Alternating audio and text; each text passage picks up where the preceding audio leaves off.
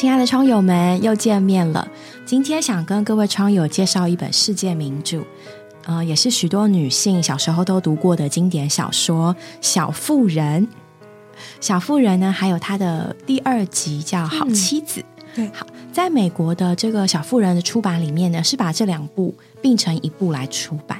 那英文呃，英国的出版界呢，就把它分开来。对，然后呢？其实大家知道吗？这部书它还有第三集跟第四集，就是小绅士还有乔的男孩们。好，不过今天呢，想跟各位介绍的就是《小妇人》这本书。那为什么会讲这本书呢？相信许多的在座的女性窗友们，甚至男性，应该都听过这本世界名著，甚至有人把它称为呢十九世纪乌托邦文学的一个代表作。对，那今天很想跟大家来讲讲这本经典。这本经典呢，也是作者奥尔科特他的自传型的小说。嗯，他们家就是生长在一个这个带着理想。的这个家庭里面，然后呢，也在这里实验一种新的生活方式，然后呢，也有一些自由，对当时是十九世纪来说蛮自由的思想。然后家里也是四个女儿。这本书呢，就是奥尔科特他的成名作，在这些书中的角色，其实就是当时。嗯，人们生活的剪影，所以来读这本书的时候啊，第一你会觉得非常的亲切，你就真的很像在读十九世纪一群女孩子、男孩子们他们的生活的情形、生活的细节，喜欢戴什么颜色的帽子，当时流行什么样的蕾丝边，对，什么花朵、什么颜色，时尚杂志，然后喜欢吃什么不吃什么，对。对啊，非常有趣，但也非常的温馨，嗯。我自己也很喜欢这一本著作。那我是在好久以前看过它的，我记得是高中吧。那时候还要写读书心得什么的。但我觉得那时候看跟现在看好像又有不一样的感觉。这本书好像陪着我们成长，因为它是写四位女主角的故事嘛。虽然那时候看的时候看他们经历婚姻啊，看他们经历爱情，可是好像没有那么多的共鸣。那我觉得这本书。在现在这个阶段再来看，又有不一样的感觉，好像多了一分感动，或是多了一分理解。所以我觉得这本书虽然它里面好像有很多被后来人讨论啊，关于女性主义啊，关于女人、嗯女儿、母亲的角色，可能有父亲，但可能它存在感比较低一点。对，所以嗯，这本书我觉得一看再看都会觉得好像。这四个角色也是我们人生的一个缩影，我们好像都在经历他们所经历的一些过程，对，所以我觉得在读这本小说其实蛮蛮感动的，但里面也会有一些对话，也也许是成长过的你跟小时候的你的对话，天真的那个你跟哦受过社会历练的你的对话。对，我都觉得蛮喜欢的。嗯嗯，简单的来说呢，这本书就是在写四个小女孩的故事。对，可是它的书名叫做《小妇人》。嗯，好，我其实一开始不是很喜欢这个书名，他说哈，干嘛叫人家妇人啊？小妇人，感觉有点年纪。对啊，但后来我在想。嗯，以阿尔科特他那个十九世纪的背景，那当时的思想的确是女性呢多多少少基本上就是要走入婚姻，嗯，然后生儿育女，然后呢，所以“小妇人”这个词基本上是期许着一种自我成长。对，然后自立自强的一个概念。嗯，那我们的确也可以在书中看到这样的过程。对，有一个因为嗯，成为嗯，在南北战争时期，嗯，因为成为随军牧师的父亲，所以长时间不在家里。然后有一个充满爱、温暖的母亲，照顾着四个性格迥异的女儿。嗯，那老大的叫做 Maggie，书中形容她温柔美丽，嗯，向往爱情，她也喜欢。当有钱人，但是最终她嫁给了爱情，成为了一个平凡的母亲，快乐的母亲。对，然后呢，书中的老二叫乔，他就是作者他个人的，嗯，他的自传了，就是他这个人，他热爱文学，喜欢写作，喜欢，嗯，喜欢大自然，喜欢冒险，跟当时的传统概观念的女孩子那种淑女非常的不一样，嗯，勇于闯荡。然后呢，他也在闯荡的过程当中认识了邻居家的男孩子，叫罗里。嗯，然后还有呢，这个劳伦斯绅士他们一家。然后呢，接下来是老三跟老四。老三叫贝斯，个性非常的害羞。嗯，他喜欢，嗯，他喜欢照顾小动物，照顾人。他特别喜欢弹钢琴。嗯，他的他最喜欢的姐姐就是乔。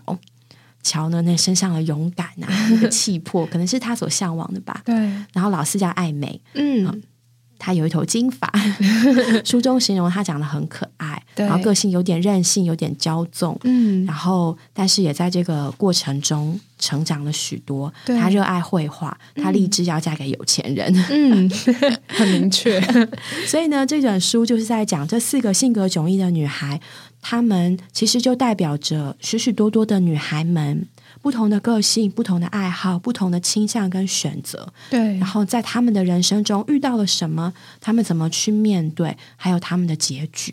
嗯，其实这本书讲到了一个核心的要素，就是女人的结局一定要是找一个人嫁掉嘛。嗯，就是这件事情贯穿了他书中每个角色对于婚姻不同的看法。然后，当然他们有一个很好的母亲，但我觉得他母亲这个角色其实也让人看出，哦，她虽然是传统婚姻底下的一个过程或是一个结局，但是其实并没有那么的糟，或者说那么的，好像她就不是一个。嗯，在事业上很有成就的女女人，但我觉得她反而在女儿就是她的事业啊。对，就是我觉得反而另一点来看，他照顾他们家照顾的非常好，而且你看照顾四个这个性格迥异的 客户，性格迥异的女儿，他哎，还可以还有隔壁邻居家的男孩，对，几乎是所有所有人认识底下的人都被她照顾了。对，所以其实女性是也可以有很多不同的形态或是面貌展现在我们面前的。她虽然不是有经营的很大的企业，但是她的家就是她的成就。然后她几个女儿也都在她细心温柔的教导下，活出了他们自己的人生。我觉得这个是让我很感动的地方，也是其实我里面很喜欢马区太太，嗯就是很喜欢母亲的角色。我常常觉得，像梅格在新婚的时候，妈妈叮咛她的事情，我都想到我妈。哎，真的耶！好像也叮咛我很多事情。对，我记得在书中，特别是第二部里面，对，他就讲到，就是就是梅格她因为呃，当有了孩子之后，他注意力完全就被孩子吸走了，对，然后他也觉得只有他可以搞定孩子们，对，然后或者是说他在他一时兴起想要做果酱，嗯，然后呢，结果就失败了，然后就开始跟丈夫闹脾气。嗯，然后还有呢，她看到了一个一一块非常美丽的布料，她就爱的不得了，就花了丈夫这个几乎是整个月的工资 去买那块布。对，然后这些嗯小奸小恶嘛，小奸小恶就是一些小小的嗯过错，其实都是我们为人妻会会犯的。对，然后母亲就在那个过程中温柔的引导他。对我，其实还蛮喜欢书中有一段是，嗯，当乔跟梅格他们呢，他们因为要照顾家，所以呢，梅格就去有钱人家当家庭教师，对，然后乔就去那个姑妈家替他读书，嗯照顾姑妈，那都蛮辛苦的，而且他们又没有交通工具，所以。就在寒冷的天气啊，要拿着一块热饼，然后呢，靠着那块饼，又是又是暖手桶，又是他们的午餐，嗯然后走走走很远的路去工作。对，然后呢，这对这两个十五六岁的女孩子来说是蛮辛苦的一件事情。对，那时候年轻熟女哪个不是哦，打扮漂亮坐马车，嗯而且重点是他们家以前是很有有钱的。钱的，对，但是当他们每次在想这么辛苦嗯。的工作的时候，那乔就说：“我只要离开家门，回过头看到妈妈呢坐在那个窗户跟我招手，对，跟我微笑，嗯。给我一个飞吻，我就觉得哇，我又有力量再过这一天，我又有力量往前了。对，我非常非常喜欢那一段，就觉得嗯。不管怎么样，我很想成为这样的人，嗯，一个别人看到你，你的笑容。你的亲切的问候会成为别人往前的力量的那样温暖的人。对。马区太太就是这样的人，她很喜欢帮助，也很喜欢帮助一些贫困的孩子。然后我也很喜欢她妈妈在里面的一个对婚姻的观念，想要读给大家听。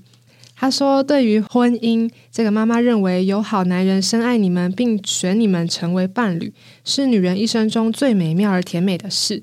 所以我衷心希望女儿也能有这样美丽的体验，是该期盼和等待，更要明智的做准备。像这样等待幸福的时刻来临，才能准备好承担责任，也值得享受这份喜悦。”诶，我觉得他就把婚姻写的没有那么的感觉，好像梦幻，就一面它是美好的体验，但一面你也需要承担婚姻里你需要承担的角色，你需要尽的责任。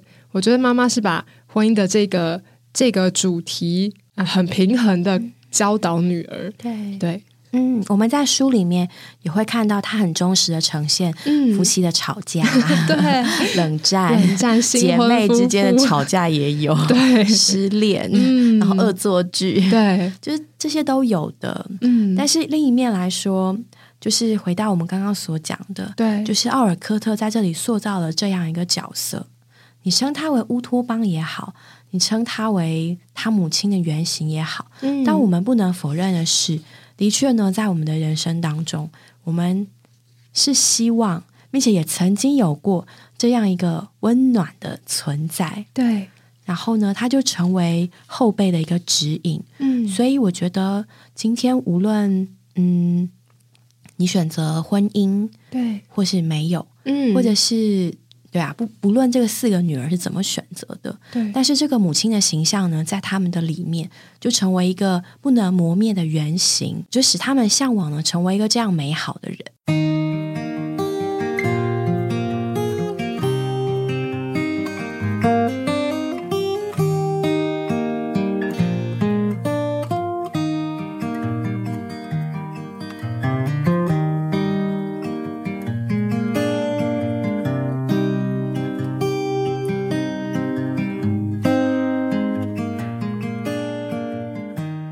也确实照着这个母亲的教导，经历他们人生各种美好的时刻。我觉得我很喜欢的也是它里面不止好像虽然说有人觉得它是乌托邦呈现的过于美好，但我觉得其实里面很多也是很真实的啦。就他们的新婚生活啊，他们学习被拒绝啊，在拒绝中成长。所以其实我们可以看见他们每一个的选择，虽然结果不一定如你所愿。但都会借着这个时间来验证你的选择，那你也会在这个选择的过程中学习到非常多的事情。嗯，我也有一点想要讨论，就是其实我们看见乔的选择，他就是个选择很明确的人。对我觉得自始至终，乔的这个形象都很鲜明。没错，对我就是一个不要婚姻的人，我就是一个我要创造走出我自己人生的一条道路的人。我觉得我们年轻的时候，或者说我自己。有一点点像他那样子，就是我对啊，我之前好像有说过，我曾经也觉得我可能不需要婚姻，因为婚姻对我来说可能会阻挡我未来发展的一个阻碍。那时候你几岁啊？大学哦，大学，然后甚至到研究所都这样觉得。嗯，对我想到进入婚姻之后，我就不再是我，我不能随心所欲，我也可能会有孩子。那有孩子之后，我就需要花尽我的时间。不免的嘛，一定要照顾好他，因为他是我的责任。我就想到这些，感觉都要花很多年呢。然后我就觉得，我又不是一个顶聪明的人，我需要花很多的时间来。就是培养自己的能力啊，等等，根本就来不及了，怎么还会有时间做这些事？对我觉得那时候的我就很像乔一样，为什么我一定要就是好像结了婚之后就要在家里做家事？男生都不用做家事吗？这种就是有点那时候有点幼稚啦。其实重点是，为什么我一定要照着别人跟我说的这条路去走？嗯，为什么我只能这样？对，其实很多时候我们真的不是不喜欢，就是我们都喜欢。都喜欢有个爱人呐，都有人来爱，对，然后有人爱你，对。但是，但是当当那个枷锁在那边的时候，就哎，瞧啊，一个熟女怎么可以这样做？对，你要戴手套啊，你头发要盘起来，你怎么可以把头发散下来，像个男孩子一样？怎么可以这样做呢？怎么可以坐在树上呢？对，一个一个都在那里戳那个乔的神经。对，对。但乔他也是，也是到后来看到书中就是贝斯的过世，我觉得他也算是跟自己有一个很大的和解。虽然他勇敢，他聪明，他也很坚强，但是他的内心深处知道他是需要被爱的，他也是有这个能力爱人的。所以其实，嗯，桥的过程就让我觉得，我们不管是做哪一个选择，都不要因为为了反抗社会，反抗好像意识形态。然后就把自己框架住了，也许这样的框架会让我们失去经历某一个成长阶段的一个权利。回头来看乔的人生，他是并不矛盾的。就是她可以同时很有魅力、很有想法、很果敢、很有勇气，然后能够自己做决定，但同时他也能够是很温柔的，他也能够有爱与被爱的能力。结婚也是这样，她可以同时是一个事业女强人，但她同时也有爱她的丈夫，她同时也有她对孩子很温柔的一面。我觉得，身为女性，有的时候大家会说啊，女生好像一定得怎么样，但我觉得刚好相反，可能正因为我们是生理上真的是女性吧，我们其实有更多的可能。哎，对对啊，就是也为各位没有可能不一定有读过。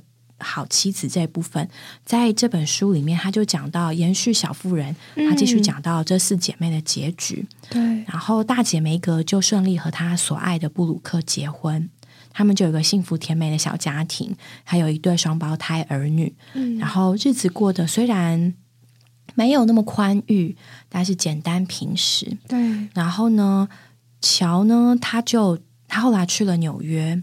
然后去工作，然后呢出版了很多很多的作品，然后也在那里认识了一位绅士。嗯，然后后来呢，这位绅士和他结婚。对，那这位绅士呢，其实就是当初帮助过他们家的爱默生，还有指导过奥尔科特的梭罗这两个人的合合体。嗯，其实是一个知性的年长绅士。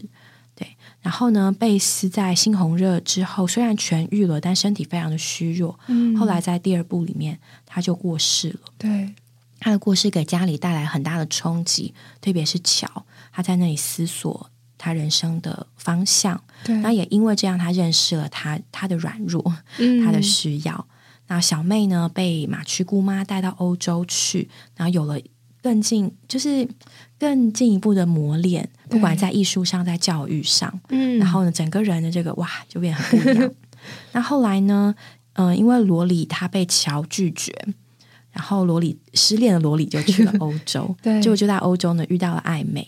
那时候艾美呢正享受着被人追求，大家知道艾美的心愿就是嫁给有钱人，但后来罗里的来也让他发现。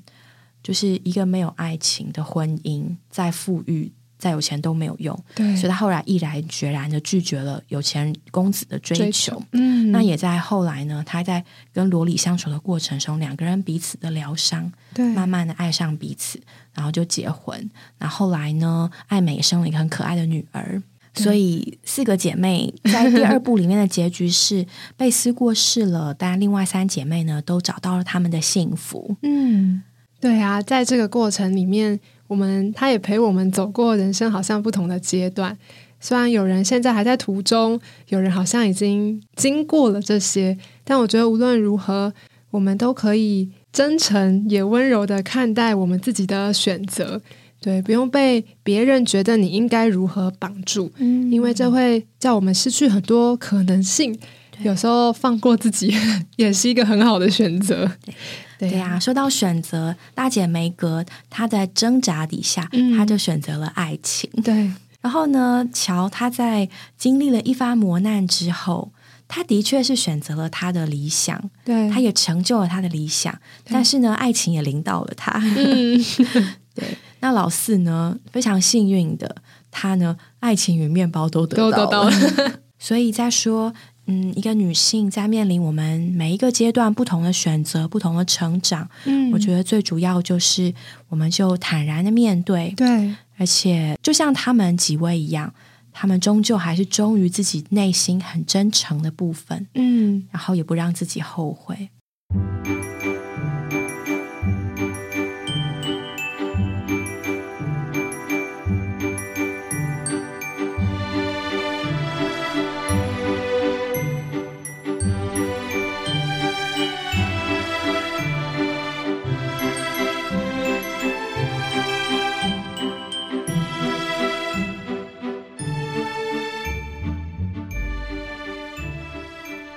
事实上，我们都知道，人生中好像大大小小的跌倒，嗯，反而多过于顺利的时候。对，作为一个年轻女孩子，在爱情上会跌倒，追求事业，在事业上也会跌倒。嗯，成为一个平凡的打工人、上班族，也是天天有跌倒，对不对？当一个母亲更不用说了。嗯，所以我觉得蛮喜欢这本书的，就是他在书中真的塑造一个像太阳一样的形象。嗯，就是在那里，它一直存在，一直散发着爱跟光芒，一直给你一些正确的指引。但是这位母亲，她从来也不干涉女儿的人生。你需要她，她会告诉你实话，但她不干预你。嗯，对。那所以呢，这么说就倒回头来了，就是我们会羡慕成为这样的人，对，或是我们也羡慕呢，我们的人生中能够有这样的角色。嗯，其实就是一个。一个满了爱的母亲，对。但是我其实也要说个实话，有的时候看看书中这些过程，我就想说，如果我是他妈妈，我早要疯掉，早就吼下去了。有这么多耐心啊？最好是都不用工作啦，最好是老公都可以不用在家一年、两年、三年。对啊，就是那背后的辛苦，我相信各位凡是做母亲的，都可以去想象。哇，这个。照料一个家是多么的不容易，虽然是这样的不容易，但是我们的确呢，可以从我们的信仰，还有从这本书中得到许多的帮助。对，比如说我最近呢，真的就读到了一本书，它叫做《圣经中的女人》。嗯，这本书呢，是一位师母，就是年长年长的姊妹，她写给年轻姊妹们的话。他后哎，他后面的话，我就觉得真的很像那位母亲马旭太太，对，在对年轻女孩子们、年轻太太们的叮咛。嗯，我跟各位分享几段哦，我觉得非常好。他说呢，人生有很多阶段，小时候只要吃跟玩就可以了，六岁以后要读书，由浅入深，然后工作、结婚、为人父母，成为祖父母。对于我们信主的人来说，每一个人生的阶段都是给我们机会来享受它、经历它。我们个人的生活方式不同，对主的经历也不同，做主代表的性质也不同，主给我们的供应也不同。对，所以呢，年轻少女有年轻少女的烦恼，也有你的经历跟你的享受。对，学生也是，工作的人也是。新婚的也是，嗯，做母亲的也是，做祖父母的也是，不同的阶段都是给我们机会来经历并且享受这位神。比如说，在圣经里面，我们看到有摩西的母亲约基别，圣经上特别提到呢，他生在埃及。那当时所有的人都生在埃及啊，那为什么圣经特别说他生在埃及呢？因为他虽然生在埃及，可是他的心不在埃及，所以我们可以说呢，约基伯是生在埃及，心在迦南。嗯，这点可以由他的三个孩子身上看出来。对，我们看到了亚伦，我们看到了米利安，我们还看到了摩西。嗯，为什么亚伦跟米利安能够这样的与神合作？摩西呢，可以。在法老的王宫中长大，但是他的心却向着他在他的希伯来的弟兄们。对，然后呢，能够与神合作，被神大用。嗯，这些都跟他们的母亲其实是脱不了关系的。对，母亲虽然人呢生在埃及，可是呢，他的心因为在迦南，所以他可以用这个东西。来牧养他的孩子们，孩子们就看到一个心在迦南的母亲，他们孩子看到一个心在神身上的母亲，嗯，他们的孩子看到了一个心存盼望的离开埃及进入美地的母亲。所以呢，一面来说，这位母亲，她那位她从神领受的启示，从神领受的负担，她对神的感觉，她知道神要做的这些东西，借由母亲呢传输到孩子的身上。并且借着孩子们在这里成就，并且延续，能够完成神的心意，所以我觉得这实在是一幅很甜美的图画。嗯，在小妇人当中的马区太太怎么样养育她的儿女？她把她的理想、她的爱延续在她的女儿们身上。在圣经中，你也看到许许多多的母亲，提摩太的母亲、外祖母罗伊和你母亲尤尼基里面那个无畏的信心，也在你的里面。嗯，所以今天作为一个母亲，作为一个照顾者，我们把我们从神得到的延续到我们的儿女身上，对这件事情真的是何等的有意义！这没有人可以取代母亲的这一份。同样，我觉得在做一个服侍者，照顾儿童也好，照顾青少年也好，我们也是不知不觉的把我们里面的东西，我们所吃的，我们所活的，我们这个人，传输给我们所照顾的人，然后在他们身上呢，一代一代，在时间里面呢，来成就神的心意，这真的是何等的事情！对，其实就是孩子也是主所托付给我们的。也就是像孩子是主所托付给母亲的，它里面有提醒我们一件事情，就是其实就是我们的活出，我们在孩子面前的活出是如何，我们是活在神面前的，孩子们同样的就活在神面前。刚才讲到这么多榜样，他们都是在神面前有寻求，也带着神的心意来牧养他们的孩子，所以它里面就告诉我们一件事，菲利比四章那里说，凡事我都学得秘诀。那个秘诀是什么呢？就是靠着那加我力量的，凡事都能做。所以师母盼望姊妹们，无论在什么阶段，我们都要操练这个秘诀，在牧养孩子的过程中，操练这个加我能力者。我在它里面凡事都能做，倚靠着这位主，也寻求这位主的引导。那我们就得着了这个秘诀。我们在养育孩子，或者在与配偶交通的过程，他在我们里面引导我们、教导我们该如何行。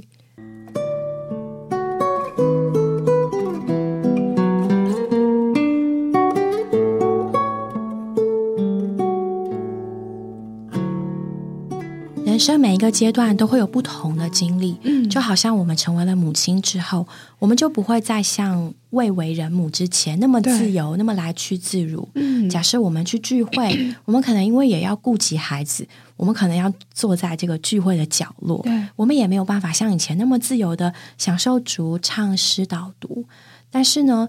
当我们作为一个母亲，代表你进，或者是说，每当我们进入了一个新的阶段，我们都不能再用从前那个阶段的方式来经历主，也不也不需要定罪自己说，哎，我是不是退后了、灰心了、软弱了？我怎么变成这样？不是的，事实上是我们进入了一个新的阶段，本来就需要有以这个新的身份对主有新的经历。对，所以在这里呢，这位可爱的师母，她就提醒姊妹们说：“你不需要用以前你可以服侍多少、祷告多少、读经多少来衡量你的属灵光景，嗯，反而是你要记得，不要和主断了线，不要和教会断了线，对，不要和弟兄姊妹断了线，嗯，还要在教会中有有享受。